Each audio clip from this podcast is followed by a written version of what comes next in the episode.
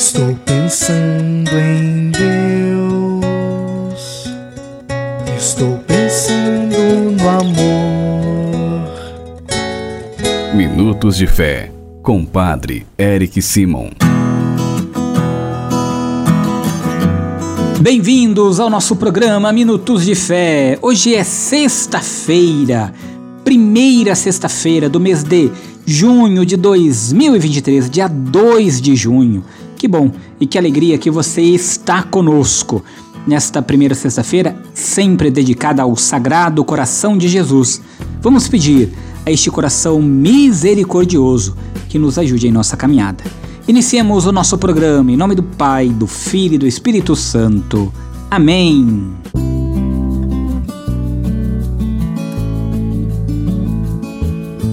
No início do nosso programa, antes de escutarmos a boa nova do Evangelho, vamos juntos fazer a invocação ao Espírito Santo. Reze comigo e peça ao Espírito Santo que venha sobre você, sobre todo o seu dia. Vinde, Espírito Santo, enchei os corações dos vossos fiéis e acendei neles o fogo do vosso amor.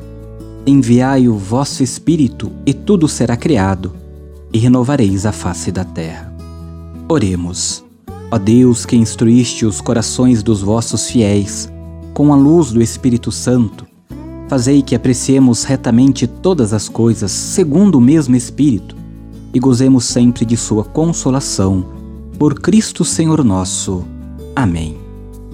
Queridos irmãos e irmãs, o evangelho que vamos escutar nesta primeira sexta-feira do mês é o Evangelho de São Marcos, capítulo 11 versículos de 11 a 26. São Marcos, capítulo 11, versículos de 11 a 26. Você acompanha comigo a partir de agora. Santo Evangelho. Proclamação do Evangelho de Jesus Cristo segundo São Marcos. Glória a vós, Senhor. Tendo sido aclamado pela multidão, Jesus entrou no templo em Jerusalém e observou tudo. Mas, como já era tarde, saiu para Betânia com os doze. No dia seguinte, quando saíam de Betânia, Jesus teve fome. De longe, ele viu uma figueira coberta de folhas e foi até lá ver se encontrava algum fruto. Quando chegou perto, encontrou somente folhas, pois não era um tempo de figos. Então Jesus disse à figueira: Que ninguém mais coma dos teus frutos. E os discípulos escutaram o que ele disse. Chegaram a Jerusalém. Jesus entrou no templo e começou a expulsar os que vendiam e os que compravam no templo. Derrubou as mesas dos cambistas e as cadeiras dos vendedores de pomba. Ele não deixava ninguém carregar nada através do templo e ensinava o povo, dizendo: Não está escrito? Minha casa será chamada casa de oração para todos os povos? No entanto, vós fizestes dela uma toca de ladrões. Os sumos sacerdotes e os mestres da lei ouviram isso e começaram a procurar uma maneira de o matar. Mas tinham medo de Jesus porque a multidão estava maravilhada com os ensinamentos dele. Ao entardecer, Jesus e os discípulos saíram da cidade. Na manhã seguinte, quando passavam, Jesus e os discípulos viram que a figueira tinha secado até a raiz. Pedro lembrou-se e disse a Jesus: Olha, mestre, a figueira que amaldiçoaste secou. Jesus lhes disse: Tendes fé em Deus.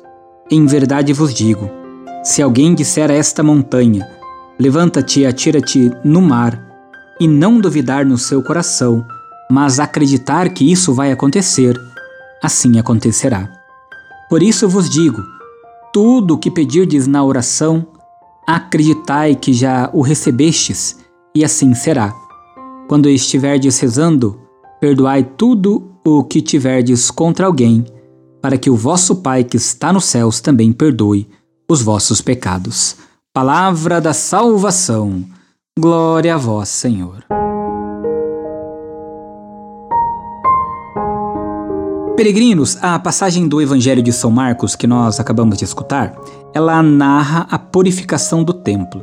Jesus chega a Jerusalém, entra no templo para olhar tudo ao redor e vai para Betânia.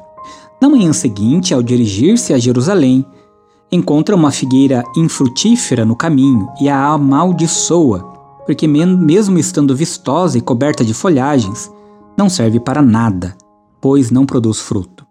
Chegando ao templo, Jesus tem uma atitude profética ao se deparar com um sistema de exploração. Afronta as autoridades religiosas ao purificar o templo e ensina seus discípulos a importância da fé, da oração e do perdão. Apresenta uma nova forma de oração fora da velha estrutura do templo, que deixou de ser casa de oração para todos os povos e tornou-se um covil de ladrões. Queridos irmãos e irmãs, a igreja, nós todos somos convocados a rever algumas de nossas estruturas e normas não ligadas diretamente ao núcleo do Evangelho, que hoje não são interpretados da mesma maneira e cuja mensagem habitualmente não é percebida de modo adequado nos tempos atuais. O Papa Francisco nos exorta: não tenhamos medo de revê-los. Rever aquilo que é importante, aquilo que realmente o Senhor nos pede nos evangelhos.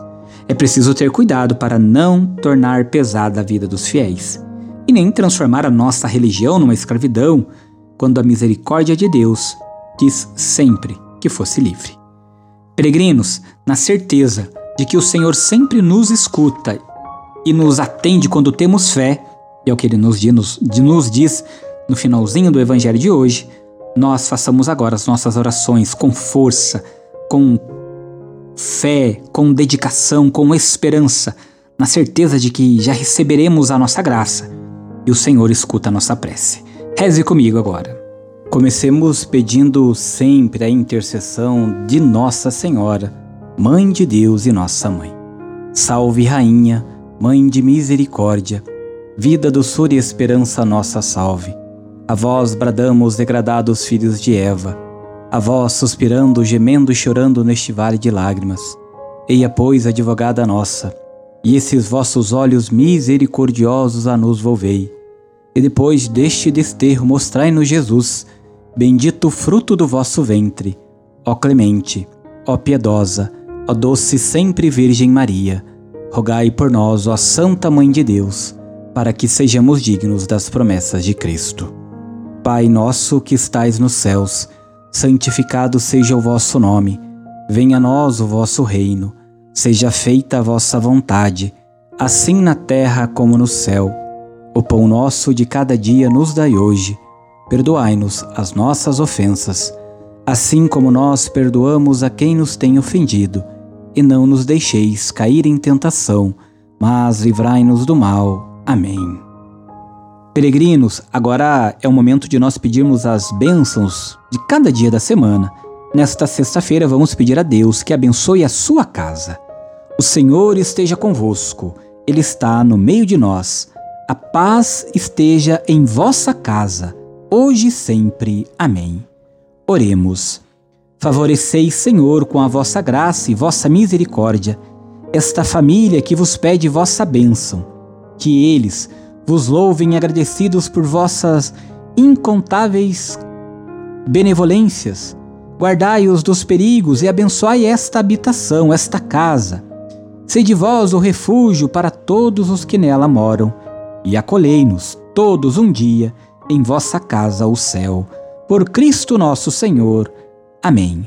Abençoe esta casa em nome do Pai, do Filho e do Espírito Santo. Amém. A nossa proteção está no nome do Senhor, que fez o céu e a terra. O Senhor esteja convosco, Ele está no meio de nós. Abençoe-vos o Deus Todo-Poderoso, Pai, Filho e Espírito Santo. Amém. Muita luz, muita paz. Excelente sexta-feira. Até amanhã. Shalom.